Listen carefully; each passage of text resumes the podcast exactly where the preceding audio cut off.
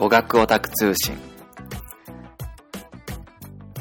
この番組は語学オタク鬼太郎が思いつくままに語学ネタをつぶやいていく番組です。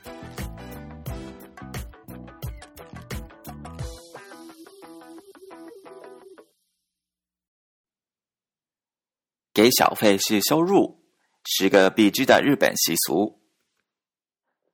俗话说“入境随俗”，当我们前往其他国家之前，最好先了解当地的风俗民情，以免触犯别人的禁忌或引起不必要的误会。以下是商业内幕网站所提供的十个日本习俗或忌讳，希望对您有所帮助。一、给小费被视为很无礼，甚至是在侮辱别人。如果你给日本人小费，可能会引起误会。很多人或许会追着你跑，想把钱还给你。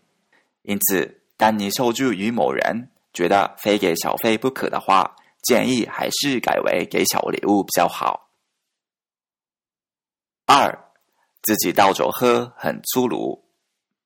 在美国或其他国家，你先帮别人倒酒，再帮自己倒酒，这样合乎习俗。但是在日本，千万别给自己倒酒。在你帮别人倒酒之后，别人通常会把你倒酒，此时你不能自行喝酒，要等到有人说干杯时，你才能喝酒。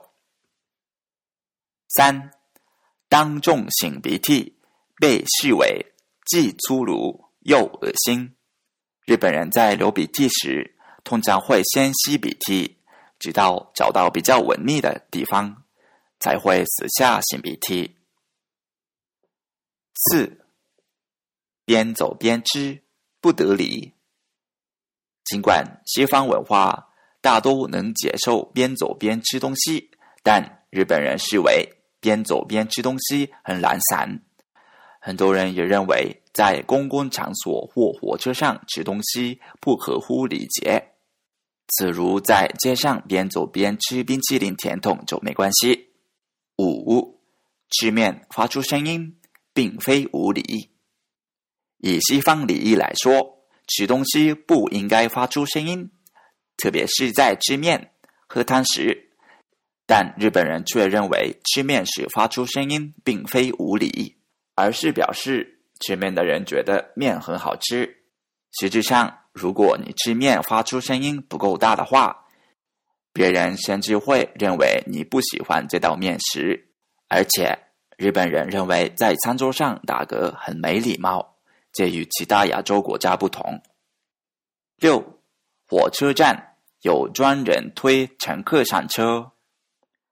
在上下班的尖峰时间，火车站会有一些身穿制服、戴着手套和帽子的推手欧西亚出现。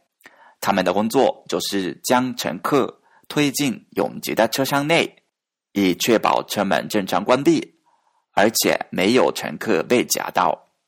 七，进入厕所要换拖鞋。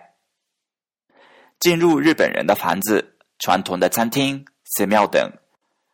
通常要换穿拖鞋，有时候到博物馆或艺术中心也是如此。而在住宅的厕所里也有专用的拖鞋，必须将居家拖鞋换成厕所内的拖鞋。八，到别人家做客要带礼物，在日本受邀到别人家是很光荣的事。如果有人邀请你的话，你应该带着礼物去，而且礼物要有精美的包装。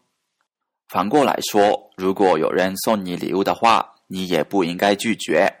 不过一开始说些感谢礼物的客套话是可以的。九，能容忍别人在靠自己的肩膀上睡觉，因为日本人工作和通勤的时间很长。如果在火车上身边的乘客睡着了，而且将头靠在他们的肩膀上，他们通常都能忍受。十，避免用四。